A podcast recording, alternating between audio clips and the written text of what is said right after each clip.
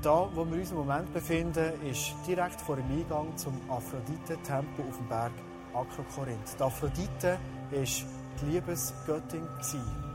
Und der Paulus hat die Leute herausgefordert und gesagt, schenkt eure ganze Liebe Jesus und er hat euch freigekauft. Und als der Paulus selber Single war, haben die Leute gedacht, so sollte man auch leben. Sein ganzes Herz Jesus schenken nicht einem anderen Menschen. Sie sind mit der Frage zum Paulus gekommen und sagen, hey, bei uns ist es eigentlich Brauch, dass wir zwangsverheiratet werden. Mädchen zwischen 11 und 15. Der Mann war 18-jährig, für den Charakter der Frau zu formen, ein bisschen älter gewesen. Und sie sagen, sollten wir nicht aus diesem ganzen Gesetz ausbrechen und wie du Single sein. Der Paulus gibt ihnen einen Rat. 1. Korinther 7, Vers 6 und 7. Ich sage euch dies als Rat, nicht als Befehl. Ich wünschte zwar, jeder würde wie ich ehelos leben, aber jeder hat von Gott eine besondere Gabe erhalten. Die einen leben nach seinem Willen in der Ehe, die anderen bleiben unverheiratet.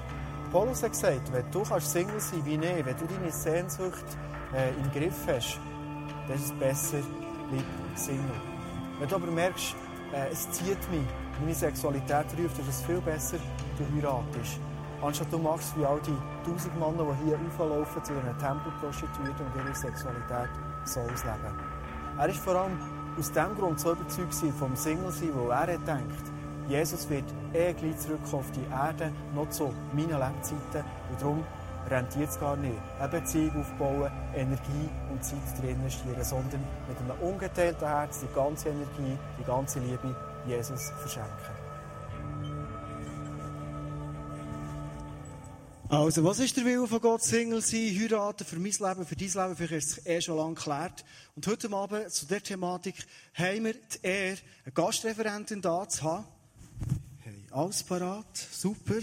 Ähm, Gastreferentin da zu haben, die über das wird preachen. Und zwar, ähm, machen wir das so, wie wir das Tun immer machen. Tun ist bekannt als Start mit sehr viel Herzlichkeit, du kommst fast zu früh. Nämlich, wer hier Guest-Speakerinnen oder Guest-Speaker kommen, bekommen immer einen tosenden Applaus. Und dieser tosende Applaus heute Abend ist für Margarita Studemann.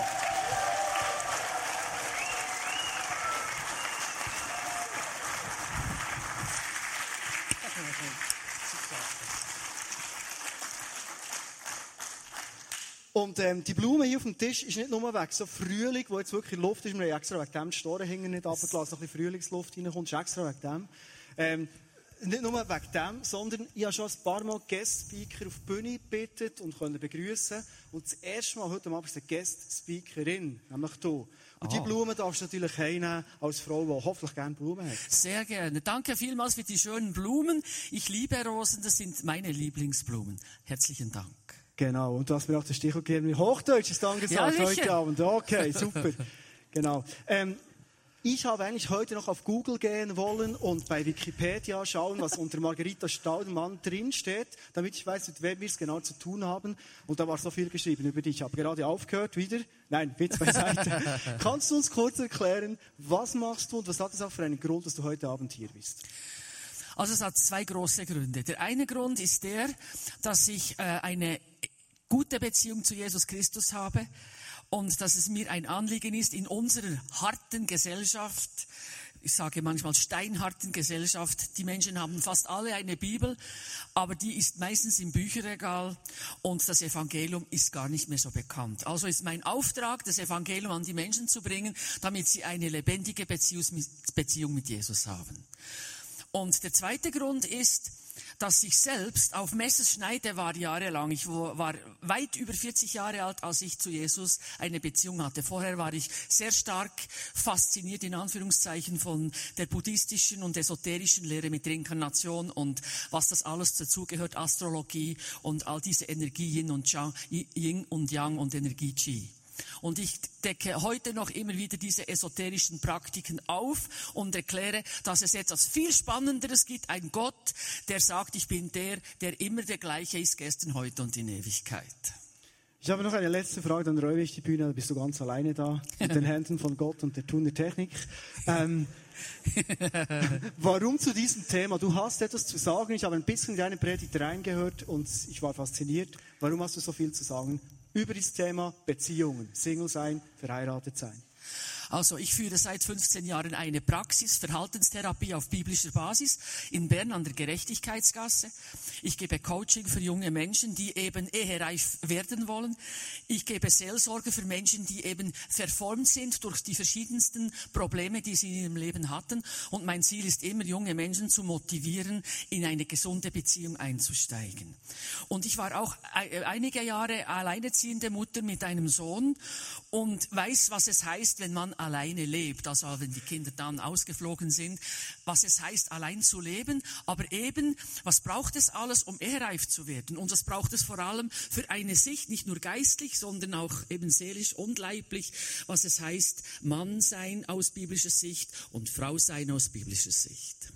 Wow, super. Also ich habe doch noch etwas allerletztes. Ja. Ist es für dich so okay? Ja. Und dann hast du von deinem Sohn gesprochen. Ja. Darf ich das erwähnen? Das, das ist so privat. Nein, ich bin ja ziemlich sportbegeistert. Man merkt es gar nicht rein von der Figur her, aber ich bin wirklich sehr sportbegeistert. Und vielleicht kennt ihr noch, sogar in Deutschland kennt man den, den Mark Baumgartner, der Riesenhandballer. Es war wahrscheinlich der beste Handballer ever in der Schweiz. Ja. Kennt ihr den? TBV Lemgo, vielleicht ein Begriff? Genau. Dort hat er gespielt. Genau. Das ist dein Sohn. Ja. Also ich fühle mich schon aus diesem Grund auch ein bisschen Geld. Okay, jetzt die Bühne Schön. für dich. Super. Aber etwas möchte ich sagen. Mein Sohn hat gesagt, weißt du Mutter, man ist irgendwann mal auf dem Podest wenn man schöne Goals macht. Und wenn man nicht so gut spielt, ist man schnell vom Podest runter. Und wenn man nicht Gott hat, kann man verzweifeln. Aber mit Gott kann man über Mauern springen und auch Niederlagen einsacken. Und das ist eben ganz stark, dass der Sohn auch in Jesus Christus äh, lebt mit seiner Frau und den vier Kindern zusammen.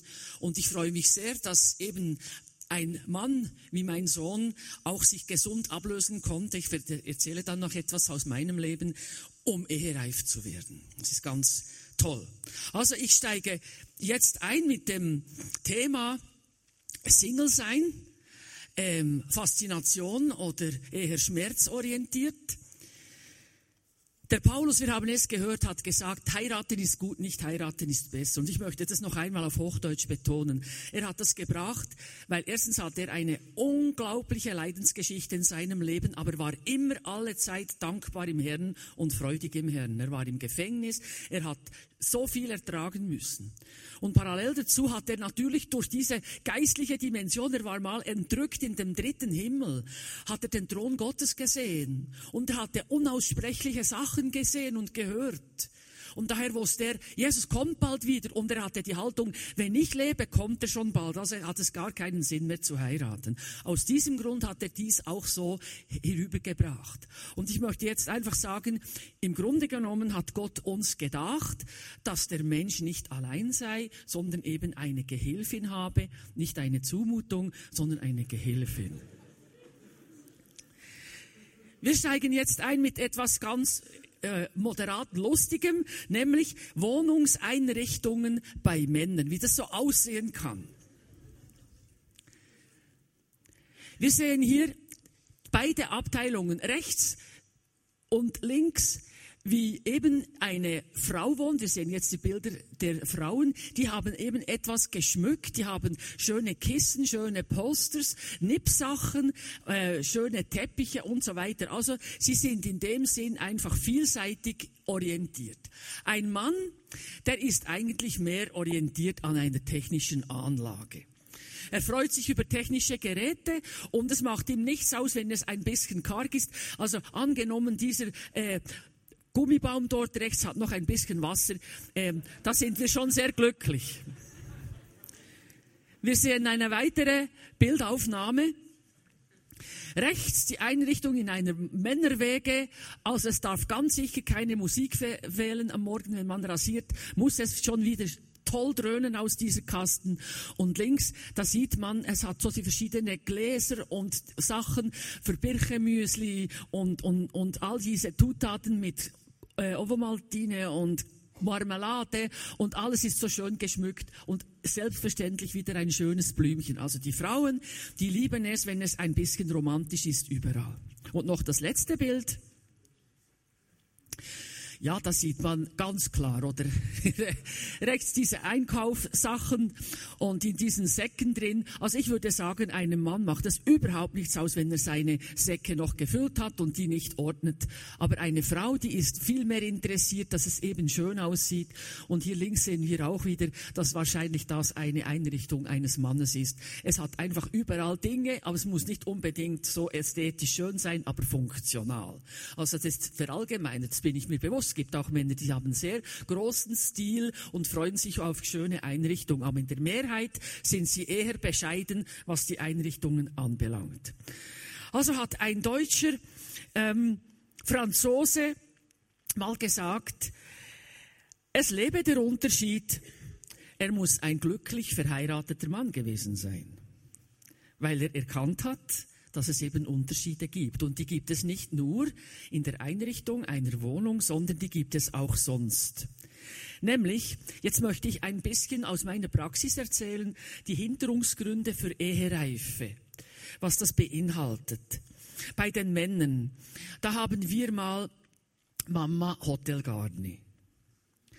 Das heißt, ein Mann habe ich gehabt in der Beratung mit 35 Jahren, der wollte unbedingt eine Freundin, die war ein bisschen jünger, 28, und er war bis jetzt immer bei Mama. Er ging zwei, dreimal in den Ausgang mit dieser jungen Frau und die Frau hat sich dann verabschiedet nach dem dritten Mal mit folgender Begründung. Er ist nett, er ist hilfsbereit, er ist ein bisschen linkisch, weil er zu lange allein gelebt hat, aber jeder zweite Satz war, Mama macht das, Mama hat das gesagt. Also wir sehen, wenn man zu lange zu Hause wohnt und die Männer in der heutigen humanistischen Gesellschaft eben auch lange zu Hause bleiben dürfen, weil es weniger kostet und weil eben Mama alles macht, ist aber eben eine seelische Abhängigkeit da, die ungesund ist, um ehereif zu sein. Und dieser Mann, der war dann sehr traurig, aber ich habe diese Frau verstanden und gesagt, es ist No-Go, wenn ein Mann immer noch bei der Mutter wohnt mit 35 Jahren. Und das kommt so nicht gut. Er muss zuerst eine äußere Ablesung, aber auch eine innere vollziehen, damit er ehereif wird. Also ich mache nicht nur äh, Beratung, dass man zusammenkommt, sondern ich warne auch, dass man so es nicht angehen kann. Ein zweiter Hinderungsgrund für Ehereife ist, wenn die Eltern früh geschieden haben. Ich sage immer, ich gebe ja Coaching in Kinderheimen für schwer erziehbare Buben und Mädchen. Und wenn Eltern scheiden im Alter, wo ein Kind zwischen sieben und elf Jahren ist, das ist sehr heikel, weil die Seele des Kindes ist dann verletzt. Und wie ihr vielleicht wisst, nimmt das Kind die Probleme auf sich und sagt, ich bin in Schuld, damit die Eltern eben scheiden. Ich, ist meine Schuld. Obwohl die Eltern sagen, du bist es nicht, aber das Kind nimmt es auf und denkt, es ist ein Problem von mir. Daher gibt es dann später in der Entwicklung eine Distanz zu den Menschen, eine Art Verschlossenheit des Herzens. Und es ist sehr, sehr wichtig, dass jemand, der eben Eltern gehabt hat, die früh geschieden haben, als das Kind noch klein war, in der Seelsorge ein, zwei gute Seelsorgegespräche hat, um diese Angst loszuwerden, um diese Beziehungsangst anzugehen. Das braucht keine Psychotherapie und Analyse bis ins Fruchtwasser, sondern es ist wichtig, dass wir sagen, dynamische Seelsorge lebt davon, dass wir eben auch dynamisch in der Beratung sind und die Menschen haben es verdient, dass man kurz und bündig sagt, was es ist, was man angehen muss, um dann eben in die Befreiung zu kommen mit Jesus Christus. Ein dritter Teil äh, ist Egoismus. Oder wenn ein Junge alles behalten kann, kein Budget wird gemacht. Ich habe Kinder, die sind in der 8. und 9. Klasse. Sie haben ein Taschengeld und sonst gibt es immer noch für den Ausgang hier 50 Franken und dann noch 70 für die Kleider und so. Und das wird gar nie ein Budget gemacht. Dann denkt der Junge, ich koste gar nichts viel. Ich habe 40 Franken im Monat und die anderen haben zum Teil 200 Franken. Also, ich muss das behalten und ich will ein Motorrad und ich will eine Stereoanlage und ich will in die Ferien und ich will dies und ich will jenes. Und wer der Eco-Firma zu Hause ist, der kann nicht auf ein Du eingehen und ist mal ganz klar prädestiniert, um ein Geizkraus zu werden. Und das ist schlimm. Also sage ich immer, der Egoismus in der heutigen Gesellschaft, der uns, du hast ein Recht dazu, jede Reklame, du bist es dir wert. der, der führt die Menschen in ein, eine Konsumhaltung. Ich habe nichts gegen Konsumation, aber einfach das Leben soll aus Geben und Nehmen bestehen und nicht nur aus Nehmen. Sonst wird eben die Seele immer karger, egoistischer und dann wird man beleidigt, wenn man das alles nicht mehr bekommt. Und daher sage ich immer, es ist das Beste, wenn jemand im Egoismus zu Hause ist und er kommt zu mir in die Beratung, dann sage ich, weißt du was? Wenn du in den Gottesdienst gehst, du bist ja gläubig, und du mal etwas weggibst von deinem Einkommen, das beißt dich am Anfang. Du denkst, was machen die mit diesem Geld? Da will ich Kontrolle darüber haben. Das geht mich dann was an. Und ich sage dir, nein, das geht dich nichts an. Das ist denen ihre Verantwortung, wie sie das Geld einteilen. Du musst einfach mal loslassen. Und wer gibt, wer loslässt, der kann dann später, wenn er eine Frau kennt, eben auch auf das Du eingehen und ihr nicht Nägeli kaufen, fünf vor fünf beim Coop für die, den halben Preis, sondern kauft sich eben vielleicht so schöne Rosen, wie ich jetzt bekommen habe. Also der Egoismus ist ein Hemmschuh, um ehereif zu werden. Und das kann man angehen, wenn man mit, in der Seele haben wir den Willen, wenn man sagt, Herr, ich will mit dir loslassen, damit ich geben kann. Hilf mir dabei. Und der Geist Gottes hilft dabei. Der nächste Punkt bei Männern ist finanzielle Ängste. Und da meine ich jetzt, wenn ein Mann, sagen wir, er hat einen Beruf, er ist nicht intellektuell geprägt, er hat einen handwerklichen Beruf. Und wir haben letztens im Blick gesehen, was es alles für Löhne gibt, für Menschen, die eben im Arbeitsbereich sind und nicht studiert haben. Da ist ein Lohn zwischen dreieinhalb bis viereinhalb, fünftausend Franken. Dann sagt er sich, ja, ich kann mir keine Frau leisten oder meine muss dann arbeiten. Und da bin ich jetzt ganz streng. Eine Frau soll dürfen arbeiten, nicht müssen. Wenn eine Frau muss, dann kommt sie mit 50 Jahren zu mir in die Beratung und sagt, ich habe ein Burnout, ich bin ausgebrannt, ich musste immer für den Ferienwagen, für die Ferien arbeiten, für dies und jenes und ich kann es mir gar nicht leisten, nicht mehr zu arbeiten. Ich sage nicht, wenn zwei junge Menschen verheiratet sind und sie hat ihren Beruf und er, dass sie noch beidseitig arbeiten und ein bisschen von diesem Schilemünz, von diesem Geld auf die Seite legen, um sich etwas zu leisten. Aber grundsätzlich habe ich die Haltung, der Mann ist das Haupt der Frau, wie Christus das Haupt der Gemeinde. Er soll die Verantwortung tragen nach außen für die Frau, das heißt die Versorgung, und sie darf sich einmitten, um dann eben auch den Schutz zu bekommen. Und wenn sie dann sagt, ja, ich darf arbeiten im äh, Halbtags oder was auch immer, und beide sagen, wir sind einverstanden, ist das okay, aber sie soll nicht müssen. Vor allem nicht im Hinblick mit Kindern. Also finanzielle Ängste, das ist ein Thema in unserer Gesellschaft, gerade in den letzten zwei, drei Jahren. Und da sage ich auch, Wer vor Gott kommt als Mann und sagt, Herr, ich will mich nicht in die Angst hineinbegeben, dass ich immer Angst habe, es, reicht nicht, dann kann man ein dermaßen finanzielle Angst, dass es einem lähmt, oder? Wie das Mäuschen vor der Schlange. Und das ist nicht gut. Das ist wichtig, dass man sagt, ich wirf die Sorge auf dich, Herr ich will ein Budget machen und ich will mir auch wirklich dir auch sagen, ich möchte jemanden kennenlernen, der mit mir etwas teilt, der auch noch seinen Beruf hat, aber im Hinblick dann auch etwas mit mir aufbauen kann und halt ein bisschen eine einfache Wohnung, nicht mit allen Möbeln und so weiter, vielleicht ein bisschen bescheiden anfangen mit Harassle vom Ikea und so weiter und nicht die Stilmöbel vom Theo Jakob. Also gibt es verschiedene Möglichkeiten, um das anzugehen. Und das letzte bei den Männern ist das falsche Frauenbild. Ähm, ich habe sehr ein großes Herz für Männer, weil ich habe immer, auch schon in der Schulzeit, habe ich immer sehr viel Sport gemacht und mit Männern habe ich immer einen guten Draht gehabt. Ich habe auch immer gefunden, die Buben werden von den Lehrern immer schlecht behandelt, weil sie so laut sind und ein bisschen, äh, ich sage eben ein bisschen äh, äh, robust in jeder Beziehung und die Mädchen haben sich dann so verstecken können. Und ich finde, es ist ganz wichtig, dass wir den Männern eben eine Chance geben als Frauen sagen, der Gott hat gedacht, dass du als Mann ein gesundes Frauenbild hast. Dass du nicht Angst hast, dass eine Frau dich dominiert. Dass du keine Zicke heiratest. Das ist das Schlimmste. Das ist wie ein triefendes Dach, das rönt.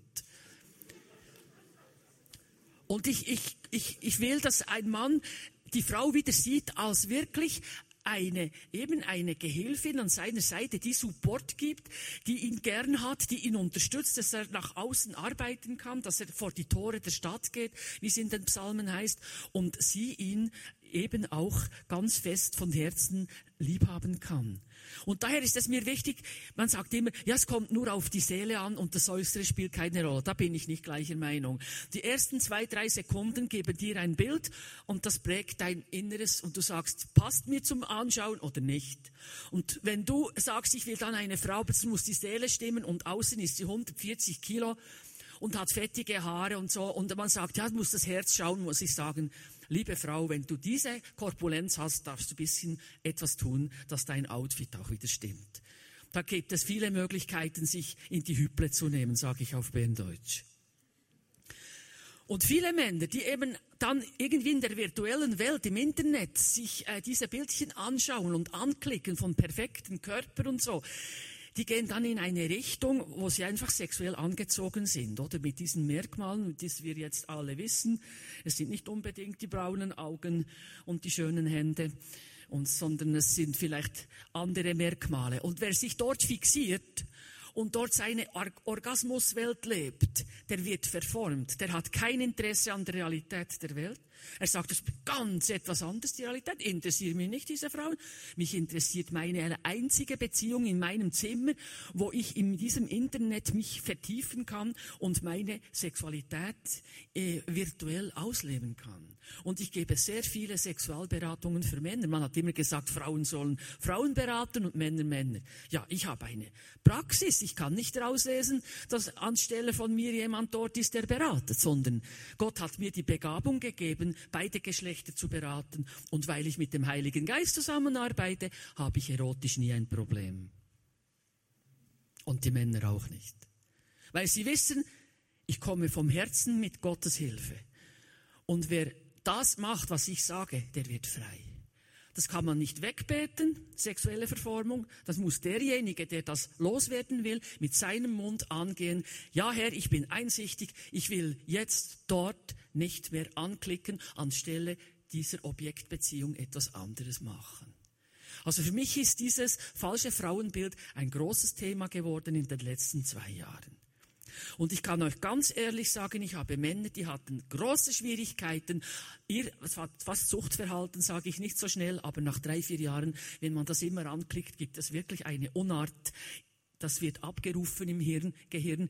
Das musst du wieder machen und da wirst du dich wieder erfreuen. Jeden Tag ein Orgasmus sei so wie Essen und Trinken. Und dann sage ich nein. Also dieses Orgasmus kann es nicht sein, das dein Leben bestimmt. Du bist ein Geistwesen und hast eine Seele. Und man kann sagen, Fleisch sei still, jetzt will ich gehorchen, um mich vorzubereiten, ehrreif zu werden. Weil jemand, der immer onaniert und sich immer selbst befriedigt, der ist nicht fähig, auf ein Du einzugehen. Weil er es immer so haben muss, wie er es für sich macht. Und Paulus sagt, der Leib gehört nicht dir selbst, gib den Leib dem Du und das Du gibt der Leib dir. Das ist eine Wechselbeziehung. Also habe ich ganz großes Herz für Menschen, die sich verformt haben. Es gibt in der letzten Zeit eben auch Frauen, die sich sexuell verformt haben mit diesen pornografischen Sachen, die sie sich da zufügen. Jetzt gehen wir zu den Frauen. Was Frauen für Problematik bieten, wenn sie zu mir kommen. Das ist eine große Problematik, die Vaterbeziehung. Entweder war der Vater zu streng, dann hat man das Gottesbild, der große Mann mit dem Bart, mit dem großen Finger, der dir sagt, mei, mei, mei, Bürsteli, was machst du hier unten? Oder der Papa war einfach der Beste. Dann vergöttert man den Vater und sagt, so gut wie Papa gibt es niemanden auf der Erde für mich. Und beides ist nicht gut. Und ich helfe diesen Frauen, dass sie einen Bezug zu Abba, lieber Vater, aufbauen können. Zum Vater im Himmel. Über Jesus haben wir einen Vater im Himmel, nicht nur einen biologischen Vater, weil alle Väter, alle Mütter sind einfach hier unten fehlerhaft und zum Teil sehr ungerecht in der Erziehung. Das erlebe ich tagtäglich, wenn ich Beratungen gebe. Aber das macht nichts. Deshalb haben wir einen Vater, der perfekt ist, weil alle gute Gabe kommt von ihm herab, dem Vater des Lichts, bei dem kein Wechsel des Lichts und der Finsternis ist, heißt es. Und wer das wirklich angeht, mit Gottes Hilfe, kommt, bekommt ein gesundes Bild, um in einer Partnerschaft bei einem Mann, wenn man einen Mann kennenlernt, das, das zu lernen, dass man darauf eingeht, wie die Männer funktionieren, was sie für äh, Vorstellungen haben vom Leben und von einer Frau und umgekehrt. Die zweite Problematik, das ist in unserem Land fast ein Luxusproblem geworden, sind die Essstörungen. Das gibt es in den unterentwickelten Ländern nicht. Dann hat man immer Hunger und wäre froh, man könnte was essen. Und bei uns ist ein Luxusproblem geworden, aus den verschiedensten Gründen. Aber jemand, der Essstörungen hat, massive, sagen wir es die Anorexia nervosa, die Magersucht oder die Bulimie, wenn man isst und das dann rauskörbelt, muss ich einfach sagen, das versteht kein Mann. Männer sind überfordert, das einzuordnen, weil sie sagen, ich kann nicht verstehen, wenn man Appetit hat nach dem Sport oder was auch immer, dass man nicht essen kann. Und eine Frau, die unter diesen Störungen leidet, die ist es dem Freund schuldig, wenn sie einen Freund hat, dass sie ihre Problematik alleine angeht. Weil wenn er einbezogen wird in diese Problematik, wird er der Kontrolletti mit dem Feldstecher und schaut immer, was sie macht. Und diese Beziehung ist dann symbiotisch und gestört. Das geht gar nicht. Also sage ich den jungen Frauen, schau, hatte ich eine, die hat eben immer diese Unart gepflegt, dieses Erbrechen. Sie wollte einfach die Nummer 36 haben, bitte Jeansli und nicht mehr und nicht weniger, oder? Ob schon sie als Molly war als Kind. Das sind die meisten gewesen, die anorektisch sind, die waren mollig. Auch das Gesicht war rundlich. Das ist ganz interessant zu sehen. Dann habe ich gesagt, jetzt machen wir eine Platzierung zu einem Bauernhof mit einer Familie mit normal kleinen Kindern und so weiter. Eine gläubige Familie, wunderbar. Drei Monate platziert. Nach einem Monat Beratung kam sie zu mir, war sie schon einen Monat bei dieser Familie und hat gesagt, haha, ich habe diese Problematik nicht mehr. Wissen Sie warum? Sag ich, ja, weil sie einfach gar nicht auf das Essen angesprochen werden. Weil die funktionieren, diese Familien, die haben keine Zeit, sich um diese Dinge zu kümmern. Ja, und wissen Sie, die kleinen Kinder, wenn die ins Badzimmer gehen, da habe ich mich geniert, dort zu kötzeln, weil das hat dann so nach Säure geschmeckt. Aber ich sage, ah, eine gesunde Scham kommt zutage. Schäm dich, sagt man auf Berndeutsch.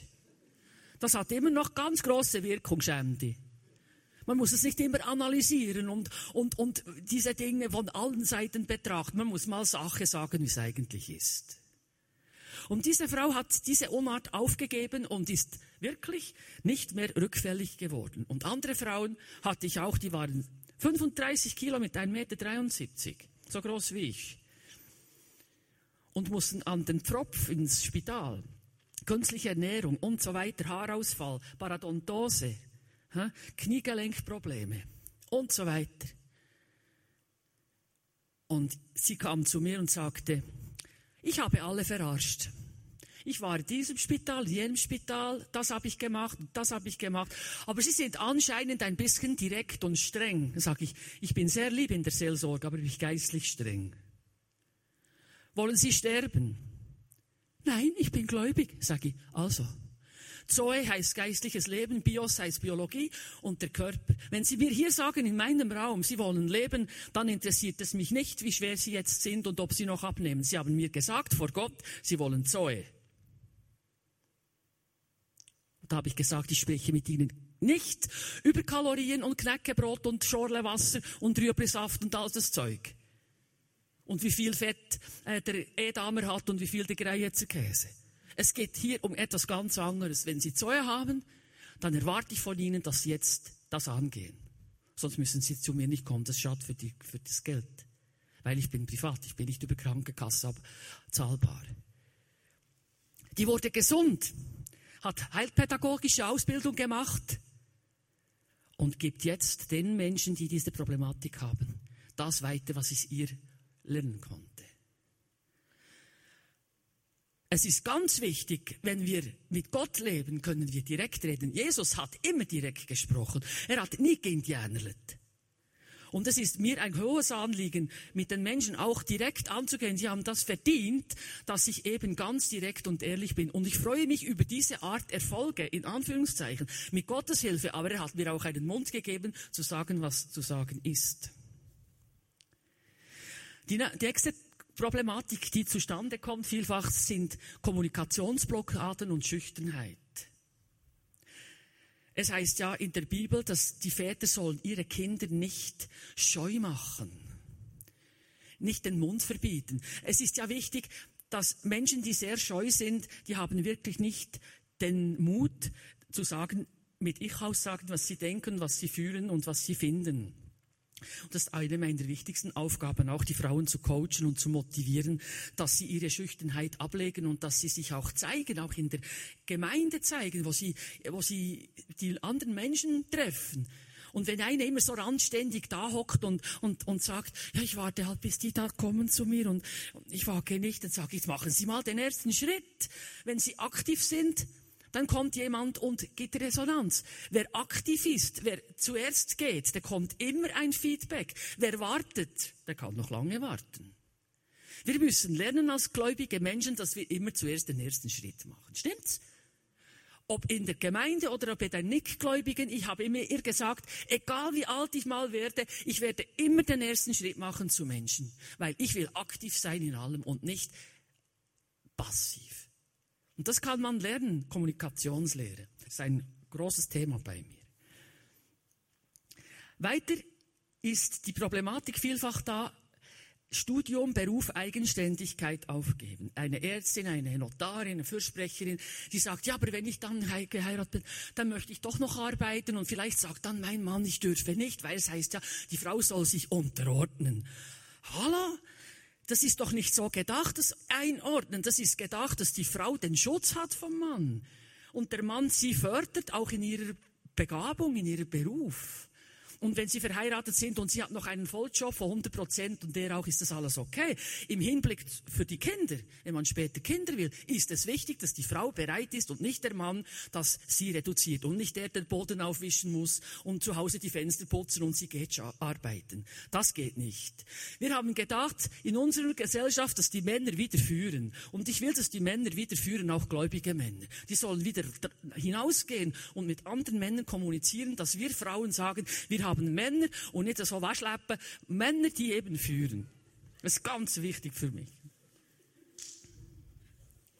Ein weiterer Punkt ist noch das Klammern und die Kontrolle. Da hatte ich einen Mann, einen gläubigen Mann, der sagte, ich, ich musste nach drei Monaten diese Beziehung aufgeben. Ich, ich weiß nicht, ob ich spinne, aber die hat mir alle Minuten fast ein SMS geschickt. Am Abend auf der Combox war eine Nachricht. Dann hat sie e-mailt, hast du mich noch lieb?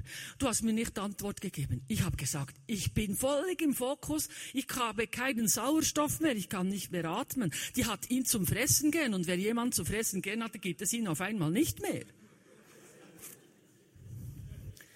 Dann habe ich gesagt, es ist gut, junger Mann, Sie müssen dieser Freundin sagen, du hast Angst, mich zu verlieren und sie muss ihre Angst angehen, weil sie hat Angst, dass sie dann sich nicht mehr melden, weil das ist einfach nicht in Ordnung, wenn man immer jeden Tag anrufen muss, vier, fünf Mal im Freund und, und mailen und hast du mich noch lieb, hast du mich nicht vergessen. Das ist einfach Kindergarten. Genauso wie es ein äh, Kindergarten ist, wenn ein Mann mit, sein, mit seiner Mutter noch zusammenlebt und immer sagt, meine Mutter hat gesagt und meine Mutti meint, oder? Dies ist einfach nicht gesund. Jesus hat gesagt, wer Mutter und Vater mehr liebt als mich, ist meiner nicht wert. Und deshalb müssen Menschen, die so Angst haben in der Beziehung, jemanden zu verlieren, mal ihre Angst angehen, ihre Unsicherheit. Das ist viel tiefer als eben, ich habe dich zum Fressen geht. Das geht ganz tief in eine Identitätskrise hinein. Und diesem Mann habe ich gesagt, das ist No-Go mit dieser Frau stoppen. Und zwar, ein Mann soll nach dreimal, wenn er im Ausgang gewesen ist, der Frau sagen, ich will dich weiter kennenlernen oder es stimmt für mich nicht. Und nicht einfach aus Feigheit sagen, ja, ich warte mal, ich muss noch schauen bis nach den Herbstferien und dann im Winter und so. Einfach herstehen und sagen, ich will nicht mehr mit dir eine Beziehung haben. Es stimmt für mich nicht. Das ist nicht frech, vorausgesetzt es ist platonisch und man hat nicht kasperlet. Diese Störungen, Hinderungsgründe für Ehereife, die sind mir wichtig, dass ich die seelsorgerisch, bevor jemand eine Beziehung eingeht, angehe. Und jetzt möchte ich das Wort Gottes mal anschauen mit euch. Im 1. Mose 2,24 heißt es, darum wird ein Mann Vater und Mutter verlassen und seinem Weibe anhangen und sie werden ein Fleisch sein. Weißt du, ein Mann will dem Weibe anhangen seelisch. Das ist gesund, er soll nur seelisch, wenn er verheiratet ist. Also sagen wir mal, er lernt eine Frau kennen, bekommt sie lieb platonisch, er sagt, wir verloben, er gibt ihr Eheversprechen gegenseitig und dann heiratet er. Dann soll er an der Frau hangen. Wenn er an seelisch an ihr hängt, dann hat er sie eben ganz tief im Herzen reingelassen. Nicht nur sexuell, sondern im Herzen. Die Männer sind viel sensibler als die Frauen bezüglich Beziehungen. Viel sensibler. Ich nehme die Männer immer in Schutz und sage, ja, die haben nicht so Gefühle, wir können es besser zeigen. Die Frauen sind große Mimosen, wenn es um Beziehungen geht, vielfach. Ich muss den Frauen manchmal sagen, jetzt hört auf, blären, es ist jetzt No-Go. Und den Männern sage ich, Zeigt eure Herzen, wenn ihr eure Frau gern habt und sagt, ich möchte dich nicht verlieren, das mache ich falsch, dass du wieder eine Distanz hast. Warum haben Männer dann auf einmal Reaktionen mit Aggression, mit Schlag und dann später sogar mit Gewalt und mit Gewehr und was auch immer? Wenn ein Mann, wenn ein Mann merkt, die Frau hängt nicht mehr an ihm, nimmst du ihm die Würde. Gott hat gesagt, er wird der Weibe anhangen. Das hat Gott gesagt. Und das will Gott ja auch so, das verstehen die Welt nicht. Das ist so etwas Fantastisches. Und Matthäus 19, 5, 6, so sind sie nun nicht zwei, sondern ein Fleisch. Was nun Gott zusammengefügt hat, das soll der Mensch nicht scheiden. Also wer gläubig heiratet, das ist No-Go-Scheidung, das werde ich hier sagen. Nichtgläubige, wenn die scheiden und sie werden ledig, im Sinn von, sie werden mit dem Herrn leben, das soll im Herrn geschehen später. Das ist klar. Die haben die Möglichkeit zu heiraten. Aber gläubige Leute sollen nicht scheiden. Bei mir gibt es keine Scheidungsberatung, nur Eheberatung, wer verheiratet ist und gläubig ist. 1. Korinther 7, 8. Den Ledigen und Witwen sage ich, es ist gut für sie, wenn sie bleiben wie ich. Wenn sie sich aber nicht enthalten können, sollen sie heiraten, denn es ist besser zu heiraten, als sich in Begierde zu verzehren. Das haben wir schon zu Beginn der Message am Anfang gehört. Nun, gibt es noch, ganz kurz, verschiedene Arten Single. Es gibt der schicksalshafte Single. Das ist eben der, der die Scheidung nicht verkraftet hat. Haben wir angeschaut. Der vorsätzliche Single, der hat Nähe-Distanz-Problem. Ich sage dem, das ist der Biotop-Single. Das ist der, der in einer gläubigen Gemeinde aufgewachsen ist. Der war immer an Seminarien, der war immer irgendwo mit dem Göfferli unterwegs für hier wieder ein Heilungsseminar und dort wieder etwas. Und in der Gemeinde ist er immer so, weiß nicht, ob er hin nach hinten will oder nach vorne, er ist einfach linkisch wie ein Pferd. Und früher haben wir immer gesagt, diese Art Menschen, die, die, die, haben wir nicht gern gehabt. So will ich nicht werden wie der. Deshalb gehe ich nicht in die Gemeinde. Deshalb haben die freien Gemeinden diesen Ruf, dass man sonst komisch wird und linkisch. Und da bin ich heute dafür, dass wir sagen, das ist nicht mehr so. Das hat sich massiv geändert. Gott sei Dank. Gott sei Dank. Aber es gibt noch solche Menschen. Und die, die zu mir kommen und zum Teil so sind, denen helfe ich. Das ist mein Auftrag, Seelsorge, sie abzuholen, wo sie stehen. Zuerst das Verständnis zu zeigen und dann zu sagen, wie man das angehen kann. Dann gibt es der berufene Single, der nur für Gott da sein wird. Das gibt es. Das gibt es bei den Frauen vor allem. Früher hat es viel gegeben, bei den Diakonissinnen. Der wartende Single, er ist offen für Beziehung, aber er hockt auf dem Stuhl und wartet. Das ist eben auch wichtig, dass der sich sagt, ich will nicht mehr warten, sondern ich will aktiv sein, ich gehe unter Menschen, ich will mich zeigen, wie ich denke, wie ich bin, ich will mich aber auch einfühlen, wie die anderen denken, ich will Resonanz geben, ich will Kommunikation lernen, damit ich eben beziehungsfähig werde. Der egoistische Single haben wir angeschaut. Und jetzt kommt der ehereife Single. Wer ehereif ist, wenn ich sage, du bist ehereif, dir gebe ich das okay, um zu verloben und heiraten, der hat eine unglaublich gute Beziehung mit Gott und der kann mal Gott genießen. Nicht nur am Sonntag, sondern vom Montag bis Samstag, weil er mit Gott eine Beziehung hat. Und er weiß, wie wir es gehört haben, Gott ist überall, wenn man mit Gott lebt. Man tut nicht stündeln, man tut minüteln. Wer mit Gott lebt, der Heilige Geist wohnt in dir, dann hast du immer Gott in dir. Und wer mit Gott gerne lebt, der ist ausgefüllt. Der hat nicht immer das Gefühl, die anderen haben alles und ich nichts. Und die Verheirateten haben nie Probleme und ich bin wieder alleine. Der sagt, ich akzeptiere die Situation, Aber ich will mich ehereif machen im Sinn von, ich will jetzt schauen, in welcher Form ich mich zeigen kann meinem Menschen. Aber eigentlich bin ich wohl, eigentlich bin ich satt, meine Seele ist satt und nicht hungrig nach weiß nicht was allem. Und wer so lebt, das ist meine Erfahrung, der hat früher oder später wirklich einen Partner, weil er eben nicht die Projektionswelt hat. Ja, wenn ich dann einen Freund habe, gibt er mir das, was mir immer so gefällt hat. Ja, kannst denken. Du, wenn du verheiratet bist, bist du viel alleine, aber nicht einsam. Du bist nicht immer mit dem Mann oder der Frau zusammen, du bist nicht einsam. Du hast eben die Beziehung mit Gott. Und du hast nicht eine Projektionswelt, dass alles er dir erfüllen muss oder sie dir erfüllen muss. Das ist ganz schlimm. Das gibt eben diese, ich habe dich zum Fressen gern Beziehung. Nun, wie sieht es denn aus, wenn einer sagt, ja, ich bin im Moment noch Single und äh, es geht mir gut? Das wollen wir kurz streifen. Er kann den Lebensstil führen, Dinge herumliegen lassen, nicht aufräumen, Geschirr mal übermorgen waschen und so weiter. Freizeit genießen, Engagement in der Gemeinde, finanzielle Unabhängigkeit, Beziehungsnetz erweitern, Auslandaufenthalte. Es gibt vieles, was ein Single machen kann, wenn er nicht in der Trauer steckt, nicht in der Opferrolle steckt. Wenn er sagt, ich genieße das Single-Sein im Moment noch und will mich vorbereiten, in zwei, drei Jahren daran zu denken, eine Beziehung aufzubauen. Die Schattenseiten der Single, das ist das Alleinsein, wenn man gearbeitet hat, kommt nach Hause, halb sechs, halb sieben, Tag, Türe zu, oh jetzt, joggen, man ich nicht, Fernsehen schauen, aha, Internet, ja vielleicht, Essen, äh, ja gut, äh, weiß nicht. Ich weiß, wie die Dinge laufen, oder?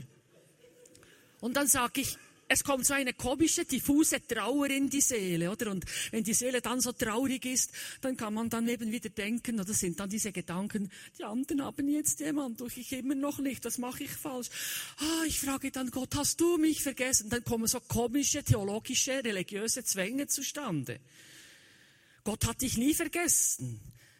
Aber er will, dass du in, aus der Opferrolle rausgehst und nicht die Trauerkleider anziehst. Das ist ganz wichtig, dass du trotz allem, wenn du noch allein bist, Freude hast im Herrn und unter die Menschen gehst. Periodische Langeweile, ja, das gehört auch zum Leben. Das Schöne, man manchmal sagen kann, ist mir langweilig. Warum ist das eigentlich schön? Weil man es aushalten kann. Ein Zahnarzt, wenn du das Heftchen hast von vier Jahren zurück, der Beobachter, keine neue illustriert hast, Zahnschmerzen, kommst noch nicht dran, ist langweilig zu warten. Ja? Im Stau ist langweilig. Ja? Kinder in Pubertät auf der Matratze liegen und die Decke anschauen, ne, ist langweilig. Gehört dazu. Weil eben der Mensch auch runterfahren muss, mal seelisch mit Aktivitäten und das aushalten muss. Bevor man etwas erlebt, was aktiv ist, muss man das aushalten, diese Periode. Dann weniger Austausch ist klar. Man muss unter die Menschen gehen. Tendenz zu Egoismus haben wir angeschaut. Probleme mit Sexualität haben wir auch angeschaut. Das sind die Schattenseiten der Single. Aber jetzt kommt etwas Wichtiges. Es gibt so viele Verheißungen, und ich möchte das betonen, Verheißungen, die man in Anspruch nimmt mit Gott, die kann man nur Ganz betont auf nur, wenn man wirklich eine Beziehung mit Jesus hat. Wenn man sagt, ich glaube schon einen Gott, aber für mich ist das halt nicht der der Bibel. Ich habe einen anderen, aber der führt auch zum Weg, wo das Ziel ist. Sage ich nein. Nein, Jesus allein ist der Weg zu einem Vater im Himmel und sein Wort ist nur dann kräftig in dir, wenn du diesen Weg begonnen hast. Und dann lesen wir im 1. Johannes 5, 14. Und das ist die Zuversicht, die wir haben zu Gott. Wenn wir um etwas bitten nach seinem Willen und er will, dass du eben jemanden kennenlernen darfst, so hört er uns oder dich. Und wenn wir wissen, dass er uns hört, worum wir auch bitten, so wissen wir, dass wir erhalten, was wir von ihm erbeten haben. Aha. Du darfst Gott bei seinem Wort nehmen, das ist nicht frech. Du darfst sagen, du sagst in deinem Wort, aber ich will beharrlich sein. Beharrlich heißt Ausdauer haben, wie ein Läufer. Wie der Paulus, der gesagt hat, ich jage dem Ziel nach im Philipper. Er jagt nach. Er sagt, ich, ich halte mich dran fest. Ich sage nicht, äh, man, dranbleiben, beharrlich sein, gibt eine stabile Seele. Und wer das macht und das laut ausspricht im Gebet, der darf sicher sein, dass Gott sich freut und sagt, du hast Ausdauer mit meinem Wort. Alles wird vergehen, aber meine Worte nicht, sagt der Herr. Und darum, was gibt es denn für dich? Wie bringst du deinen Partnerwunsch vor Gott? Erstens, schütte dein Herz aus wie David. Sag ihm, was du möchtest.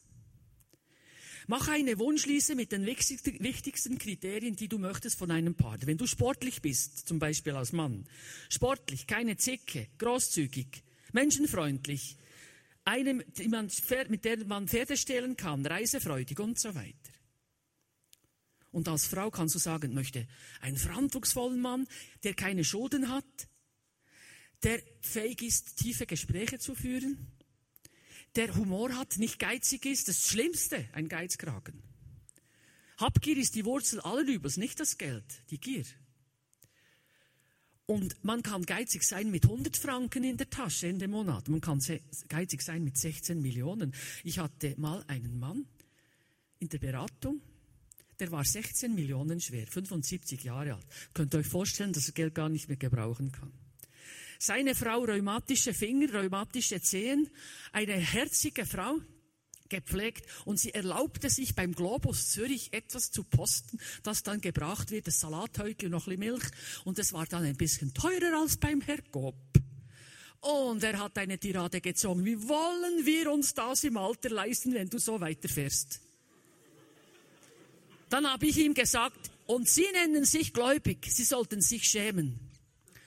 Daraushin wurde er vom, vom Leiter in der Zürcher Gemeinde, wurde er durch mich informiert, der, der Leiter, habe ich ihm das geschildert. Da hat er gesagt, das ist aber ehrlich nicht Was Sage ich, doch, das ist Ihr Mitglied. Jetzt reden Sie mal mit diesem alten Mann und stellen ihn, stellen ihn mal vor die Tatsache. Dann hat er ihn eingeladen und ihm gesagt, das geht so nicht. Dann hat er gesagt, das muss ich mir nicht bieten, ich trete aus. Sie sind nur auf mein Geld angewiesen hat der Leiter gesagt, wenn Sie wüssten, dass ich nicht auf Ihr Geld angewiesen bin. Es gibt genug Menschen, die haben wenig und geben fast alles. Und er hat gesagt, jemand hat nichts verloren in meiner Gemeinde. Ist auch richtig so. Jetzt ist er ein sogenannter Christenhüpfer, wo mal hier geht und da meint er wieder etwas zu hören. Aber immer Kritik, immer sind die anderen schuld. Und immer braucht man immer, ja, das, die, die freien Gemeinden wollen ja nur mal das Geld. Solche Sicht gibt es. 16 Millionen schwer. Katastrophe. Eben eine Wunschliste kannst du machen. Und dann schreib die Dinge auf und stecke sie in eine Schublade und lass es ruhen und sag, ich habe es deponiert bei Gott. Dann bete bestimmt und ehrlich, sei aufrichtig. Und warte beharrlich und pflege die Beziehung mit dem Heiligen Geist. Wisst ihr, ich komme ja aus der esoterischen Linie. Dort gibt es einen Geist der Welt. Alle Geister sind gegeneinander. Deshalb gibt es Stürme, oder? Aber der Originalgeist, das ist der Heilige Geist, der stürmt nicht. Der ist mit einem Team mit Jesus zusammen. Und mit dem Vater im Himmel. Daher musst du den Heiligen Geist einladen. Das ist der Berater, der Betreuer, der Privatlehrer für das Wort Gottes, der Helfer und der Tröster. Wenn du traurig bist, musst du sagen, Heiliger Geist, tröste mich. Nicht Jesus, der ist jetzt im dritten Himmel.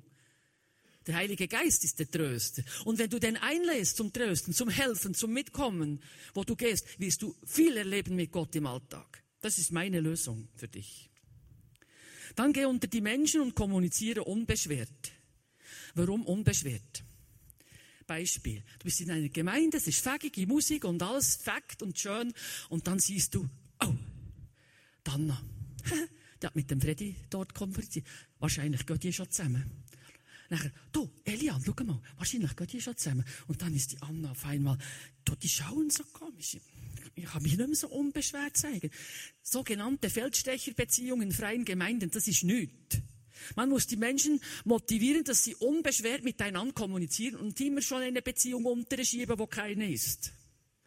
Lass die Menschen in Ruhe und lass sie kommunizieren. Es ist seine Sache, ihre Sache, wie sie das angehen. Ob sie das ehrlich gehen mit jemandem oder eben irgendwie manipulativ. Aber es ist nicht dein Auftrag zum Kontrollieren. Dann vertraue dich einem Freund, Freundin an. Ah, das ist wichtig. Wie? Der David mit Jonathan. Ich habe, nachdem ich Jesusgläubig wurde, habe ich mir diese Predigt mal vom Herr Pinke, der ist ein Evangelist in Deutschland, diese Predigt von David und Jonathan angehört. Zuerst live und dann auf CD. Und dann kamen mir die Tränen, habe ich gesagt, Herr, ich habe viele Menschen, die ich kenne, aus der sportlichen Szene, aus der musikalischen, aus der Schulzeit, aus der Beratungspraxis, aus der Zeit, wo ich auf dem Jugendamt der Stadt Bern war und als ich noch eine komische Nudel war, der esoterischen Linie. Aber ich habe eigentlich nicht eine Herzensfreundin, mit der ich alles teile, was mir sehr wichtig ist. Und dann habe ich eine Freundin bekommen, weil ich diese Predigt ernst nahm, gesagt, Herr, schenk mir eine Freundin, die mit mir durch dick und dünn geht und die immer bei mir ist, wenn ich was mal richtig brauche, auch wenn ich eben sie vielleicht ein halbes Jahr nicht sehe oder nicht telefoniere. Aber ich weiß, sie hat ein Herz für mich und ich weiß, sie weiß auch, dass ich das nicht missbrauche.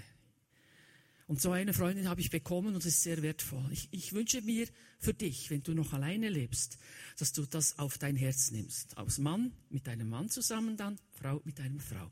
Darf älter sein oder jünger oder was auch immer, spielt biologisch keine Rolle. Es muss einfach stimmen, die Chemie muss stimmen. Gott zeigt dir, wer das ist. Weil Gott treu ist. Wenn du nach seinem Willen fragst und das will er, dass du Beziehung hast und nicht isoliert bist, dann schenkt er dir das. Und daher möchte ich euch einfach ermutigen, liebe Menschen. Vielleicht habt ihr jetzt nur einen Satz gehört, der für dich jetzt ansprechbar ist für dein Herz, dass Gott zu dir spricht. Aber diesen Satz kannst du bewegen und ich werde jetzt beten, dass du einen Schritt im Glaubensleben machen kannst. An dem Ort, wo du jetzt innerlich stehst und sagst, das hat mir eingeleuchtet, das will ich, das will ich angehen. Und schäme dich nicht, wenn du gesündigt hast wenn wir unsere Sünden bekennen, ist er treu und gerecht und reinigt uns von aller Ungerechtigkeit, heißt es. Und denk daran, es gibt keinen Mensch, der nicht gesündigt hat. Daher ist Jesus gekommen, um auf sich zu nehmen, damit nicht du und ich verdammt werden. Ganz einfach. Glaube, dass Gott dich so liebt, dass er will, dass du Schritte machen darfst, geistliche Muskeln entwickeln darfst und in jeder Beziehung ein Mann und eine Frau nach biblischer Wahrheit werden darfst. Ja, Vater im Himmel, ich danke dir, dass du der gute Vater bist und für jeden Menschen die Hand über dem Leibe und über der Seele hast. Und dass Jesus, du der gute Hirte bist, der die Schafe will und einem verlorenen Schaf nachgeht und sagt, komm wieder in die Herde. Du warst mal gläubig und jetzt hast du den Blinker rausgetan, komm zurück in die Herde ich habe ein Herz für dich. Weil Jesus vergibt, richtet auf, macht dich stabil und mit festen Schritten im Glauben. Danke vielmals, Jesus, dass du durch den Heiligen Geist wirkst. Amen. Ich möchte dir noch sagen, wir haben nach der Message hinten, ganz hinten, das Möglichkeit face to face da werden Seelsorgerinnen oder Seelsorger dort sein, die ein Herz für dich haben. Du kannst dorthin gehen und Fragen stellen. Du kannst mit dir beten lassen. Du kannst Dinge erfragen über das ICF oder was auch immer. Sie haben Zeit für dich und ein Herz für dich. Amen.